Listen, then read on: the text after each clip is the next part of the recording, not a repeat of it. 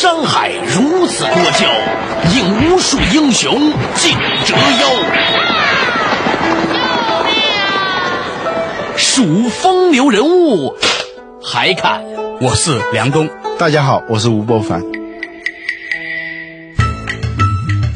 照妖镜照不出的财经真相，翻斗云到不了的财富天地，一切尽在两个男人孕育五年，梁东吴伯凡帮你坐着打通经济生活任督二脉，东吴相对论。好戏马上开场。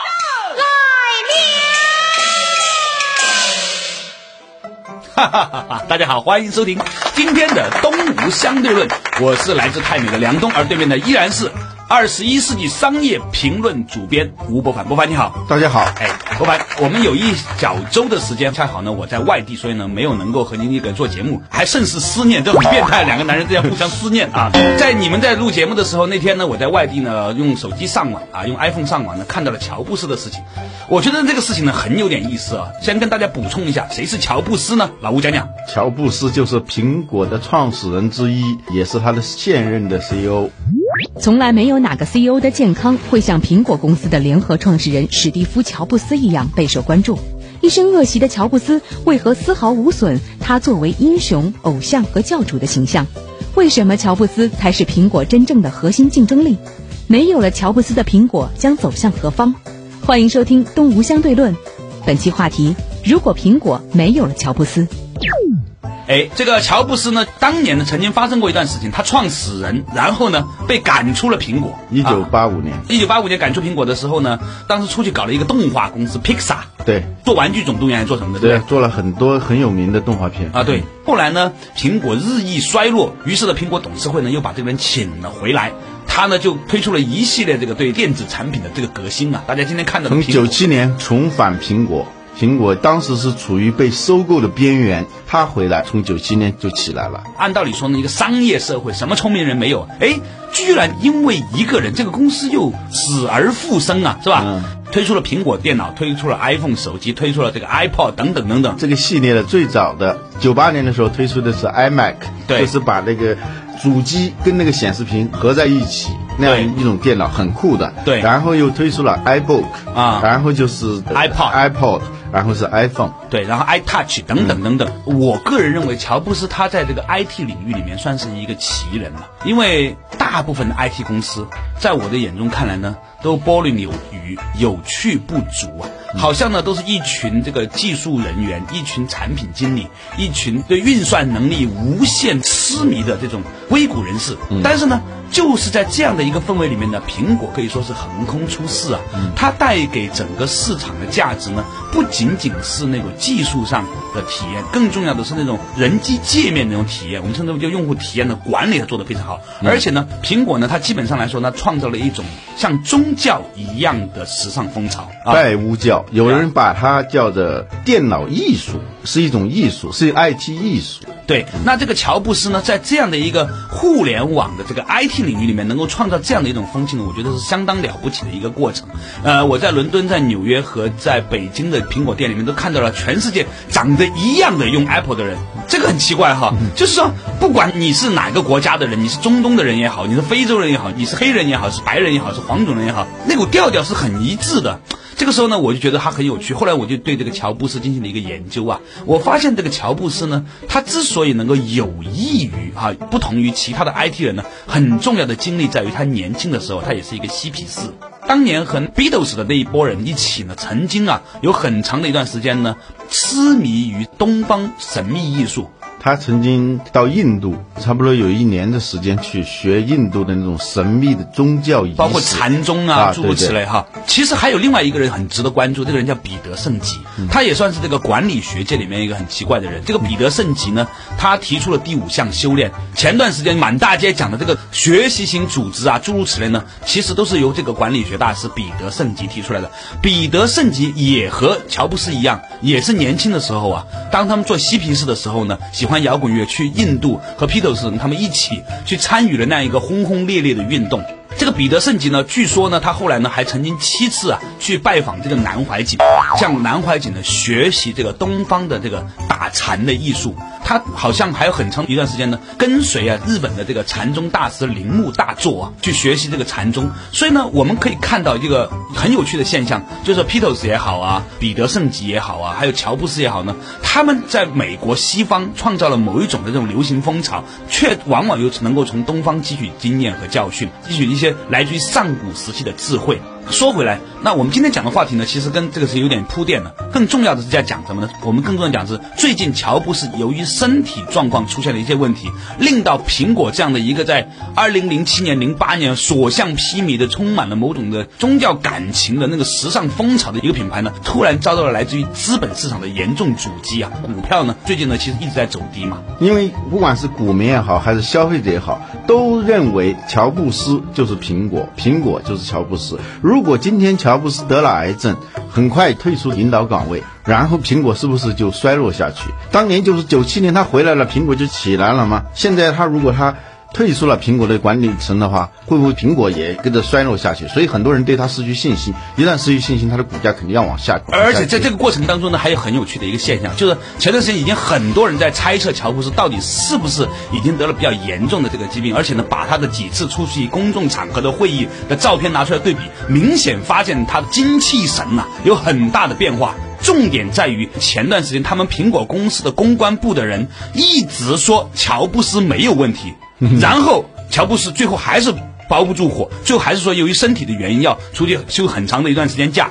这个事情引发了公众和投资者对他最大的质疑，就是说，如果你真的不觉得这是很严重的事情的话，你为什么要若无其事的撒谎？我们今天的问题是，是像乔布斯这样一个在公司里面扮演了至高无上的教主地位的人，而且呢，他代表了整个公司的形象的这样一个人。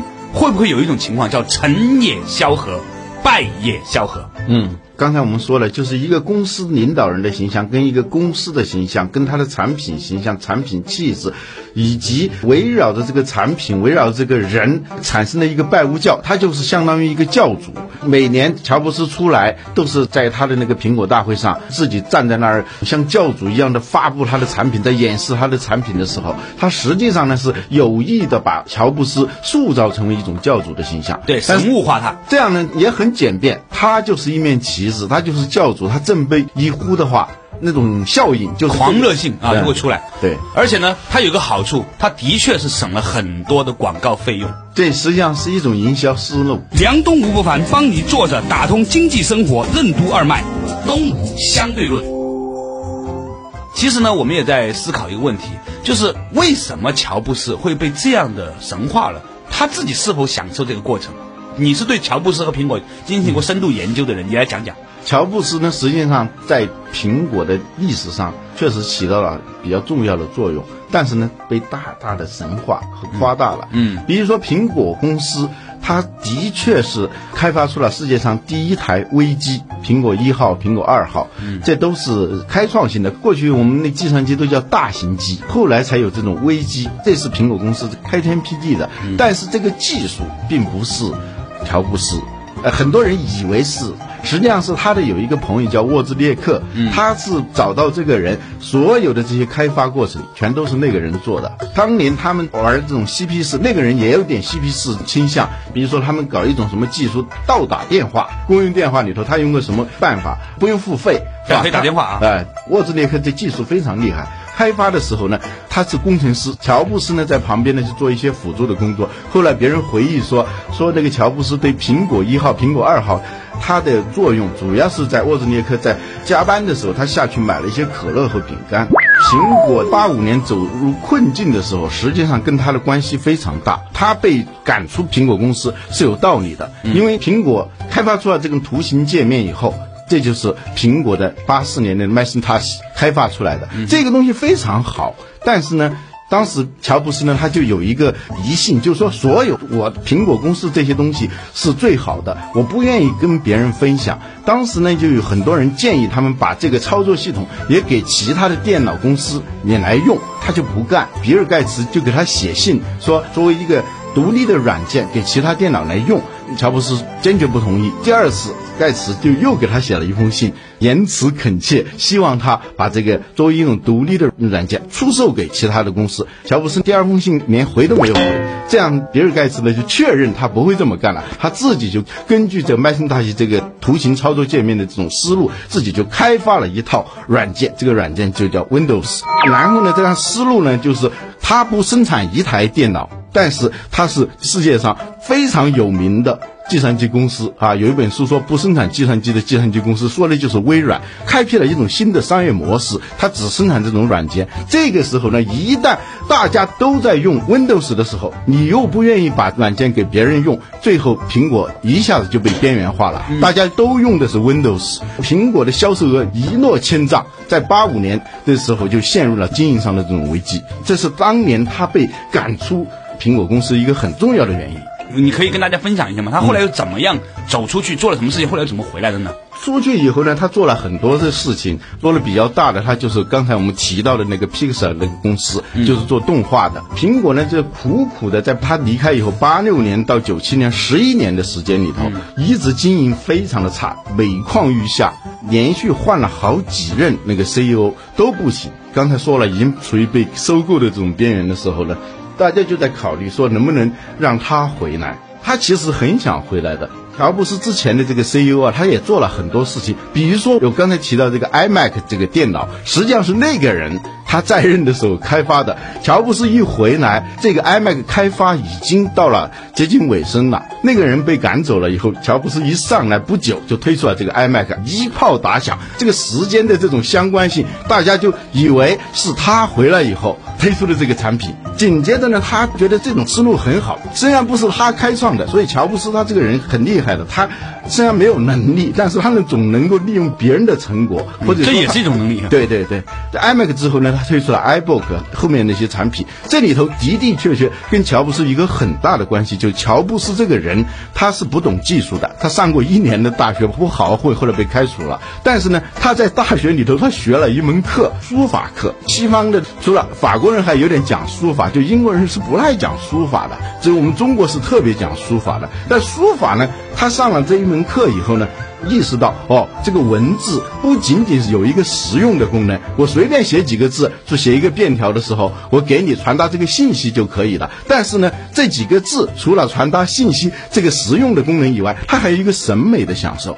这个审美的享受有时候比这个实用的更重要。书法本身有个独立的价值，这一点乔布斯他是从这个上书法课的时候他意识到，因为他没有上过别的课，所以这是他是上过的不多的几门课之一。于是他发现了价值。对，然后呢，他认为 IT 产品将来有一天，IT 产品不仅仅是实用价值，它还有很大的审美价值、体验价值，这是他比别人都能提前意识到的。所以他在 iMac 这个产品上头，他就意识到了哦，哦原来一个产品人们用它来工作，这是一个基本的。功能。除此之外，对于某些人来说，这种审美的功能、体验的功能，甚至比那个东西更重要。这句话充分说明，乔布斯就是欺负了那些工程师没有美学基础。所以呢，他就这个思路，由于 iMac 的成功，他推出了 iBook。这个 iBook 的也是注重就是设计，注重体验。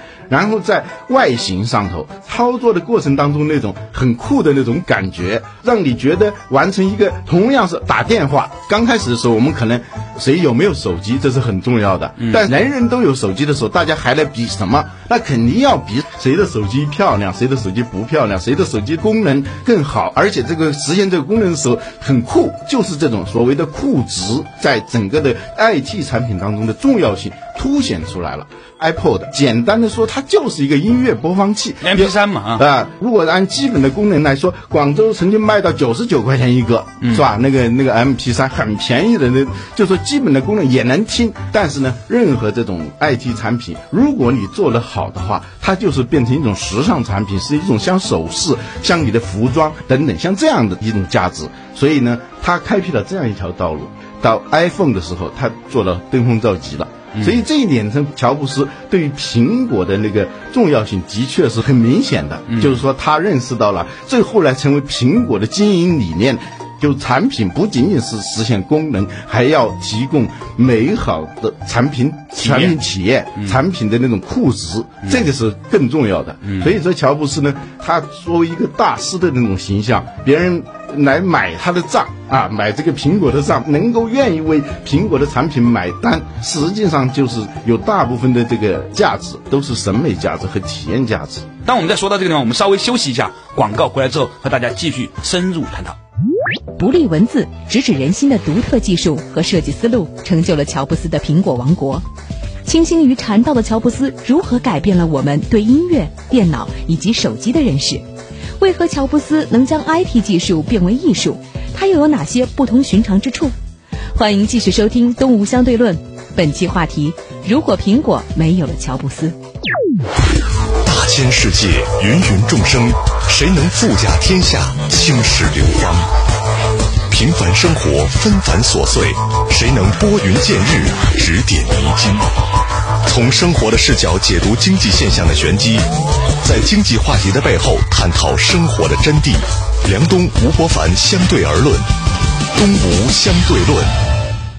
哎，广告回来之后呢，依然是梁冬和吴伯凡在这里坐着和你打通经济生活任督二脉啊，伯凡你好。大家好，刚才老吴讲到的一个话题啊，就是说乔布斯呢在回到苹果之后呢，他推出了一系列伟大的这种改变，包括 iPod、iPhone 啊等等等等，是因为呢他重新发现那种 IT 行业的新的价值，这种价值就是审美价值。但是如果深挖一点的话呢，我们可不可以看到他这种所谓的审美价值里面也有某种的哲学意味在呢？对，因为他早年除了学书法以外，还吸过毒，一帮那个学生混在一起，尝试各种各样的奇形怪状的事情，那种生活方式。我们必须要强调一下，这些东西呢是我们旗帜鲜明反对的。继续啊，然后呢，他后来就觉得还不过瘾，应该去寻找更神秘的东西，所以呢，他自己就跑到印度去，跑到尼泊尔去追寻这些神秘体验，在看得见的世界之外，还要寻找一个看不见的世界。所以呢，这就是某种神秘主义的东西，把它引向了更深处的，就超越表象这样一种思维。就跟我们的禅宗很相似，啊所以呢，我写过一篇文章叫《乔布斯的禅》，就是讲的，实际上他的整个的思想里跟禅宗有非常密切的关系。这个地方要特别补充一下，这个禅宗啊，其实呢也不是中国独创的，在有中国禅宗之前，其实印度也有他的禅宗。对啊，印度的这个禅宗思想呢，他们也一直在追求一种器物以外的东西，就是说。看得见的物质以外，是不是还有另外一种力量和一种哲学思想去左右这些物质的发展呢？于是呢，印度的禅宗和印度的佛教呢，发展出了空啊这个概念。对，所以就就就色空观了，就佛教讲的那种色空观，色和空之间的关系。你，看得见的和看不见的之间的东西，它是一种神秘的联系。色就是空，空就是色。啊，这个话题，这个色和空的话题呢，后来就引发到了在关于 IT 界的一个很重要的一个思考。在 IT 业界里面，最重要的看得见的东西是什么？对，IT 首先是技术。你如果没有很好的技术，你是不能够实现这个强大的功能的。对。但是呢，人们要的并不是技术，要的是用这种技术去完成它的工作，要寻找他的体验。所以那个东西才是最重要的。中国文化里头讲的什么“得鱼忘前，过河舍发”，就是说过了河，你要把那个木筏扔掉，是吧？就是说我们要寻找这手段之后，真正的目的是什么？哎，这个你好像说的是很哲学，但是乔布斯他能够把这个东西变成一种他的产品的竞争力，他后来发展出一种技术理念，就是最好的技术就是让人感受不到是技术的技术。哎，这是我觉得这是对 IT 业界的一个很重要的一个提醒。我以前呢，在学校的时候呢，是学的是电视系，当时电视拍摄设备是一个学生很愿意讨论的话题，三原色啊，这个机器啊，多少多少流明啊，多少多少的赫兹啊，多少多少很多技术用语啊，很多同学呢也很喜欢追求这些事情。但是我们后来突然有一天发现，这些东西并不重要，重要的是你怎么利用这些设备和机器拍出最好的纪录片，打动人们心灵的故事。哈，对这一点呢，就从电影发展史上也能证明这一点。最早的导演呐，所谓的导演 director 是指什么呢？是那些懂得使用那些摄影机的人，他来告诉你啊怎么怎么拍，好这样拍出来的对于简单的那种电影来说是没有问题的。后来随着这个技术的发展，这种技术的普及，大家对这个电影的需求是要真正感受到是一种艺术的体验的时候，这个技术人员当导演的时代就过去了，就出现了一批并不懂得技术的，但是他有非常好的艺术感受的人来人文感受的人哎，充当他这个角色。这就是后来导演斯皮尔伯格是吧？张艺谋他肯定不是一个在技术方面有多高的那个那个造诣的人，所以呢，在爱器领域里头。乔布斯呢，就是率先的进入到这个阶段，就是说超越技术，而直指技术要达到的那个目的是什么？体体验是什么？嗯哼所以呢，他就提出了这个最好的技术。就是让人感受不到的技术才是最好的技术。那么电子产品最重要的一个特点，它一就有很个器物化的，对就是我们可以看得见的，让每个人都可以接触到的器物是什么呢？对，就是就有很多按钮。我们用电视那个遥控器就有很多按钮。乔布斯呢就提出了一个观念叫 no button。什么叫没有按钮啊哎，没有按钮。没有按钮的这个 button 在英语当中呢，就是跟纽扣呢是一个词。这后来呢，他为了拼命的强化他这个理念的时候，他只要是在公共场合出现的时候，他一定不穿带纽扣的衣服。所以我们看到的乔布斯的标准像，永远是穿一个圆领衫。这个 no button 在它的电子产品当中，比如说在 iPod 里头，你就看不到什么按钮了。万不得已要做一个按钮的时候，因为它毕竟是电子产品，它把它设计成像个唱片的那种形式，在那样转来转去，就像那个 DJ 在那上头那个用手指这样转。让你感觉不到它是按钮，然后在 iPhone 里头呢，完全你看不到一个按钮了。iPhone 跟其他手机最大的一个不一样，就是它没有一个按钮。照妖镜照不出的财经真相，翻斗云到不了的财富天地，一切尽在两个男人孕育五年，梁东吴不凡帮你做着打通经济生活任督二脉，东吴相对论。是的，刚才那个老吴讲到这个乔布斯，他从禅宗的这种不着一物啊这个思想里面去看到了空这个概念，从而呢把它引入了 IT 行业里面。IT 行业里面呢最大的器物呢就是技术和最大的器物呢就是所谓的这个按钮。于是呢，乔布斯呢就开始呢从禅宗这个思想里面呢就开始在这去按钮化，对，才发展出里头。有一句话叫做“不立文字，直指人心”，就是文字我们都是要读经嘛，好多人最后就是专门去读了个经了。一个经典它是要人明白道理的，是要人去感悟东西的，就你不能够把手段当目的了。嗯，啊对。所以呢，后来很多公司实际上也按照这样思路在走。这个原则叫 KISS 原则、s 原则就 K I S S，它是从一句话来的，叫 Keep it simple, stupid，就是说让一个东西保持简单和笨笨啊，就是说对消费者的笨。嗯。所以说日本的那种傻瓜相机啊，嗯。这这都是一种萌芽式的，就是让普通人都能用。嗯。诺基亚的强调的这种界面的简单化呀，飞利浦提出的那种精于心简于行啊，嗯。还有什么西门子提出的这个知其道用其妙，呃知其道用其妙，啊，就是诺基亚的以人为本呐、对对对，它成为一种潮流。所以呢，乔布斯他的确不懂技术，在苹果的很多关键性的技术上，他确实没有起到作用。但是他比工程师重要的呢，是他能够感受到一种新的趋势，而且把这种趋势推波助澜，把它做到极致。这就是乔布斯对苹果的贡献。嗯嗯，但是我觉得乔布斯和苹果呢是幸运的，因为呢，乔布斯本人呐、他懂得整个这样的一种变化。你知道，在世界上有很多的 IT 公司，他们掌权的人呢，仍然是在做技术的人。其实呢，我觉得呢，做技术的人呢，他必须要再充分的发展出另外的一种能力，嗯就是超越技术本身的能力。嗯这种能力是要把技术转换成用户体验，因为把技术技术转换成感受的能力啊。一旦技术发明出来的时候，它实际上成为一种大家都可能用的东西。嗯然后呢，这就逐渐的一个很新鲜的东西，最后变得稀松平常了，就货品化了或者同质化了。嗯这个时候呢，产品要有竞争力的话，你必须需要去寻找差异。这种差异，就乔布斯把它叫做 think different，这是他特别强调的，要别出心裁，在所有的产品上头都要别出心裁。他做人，这个人也是很各色的人，他从小他是一个。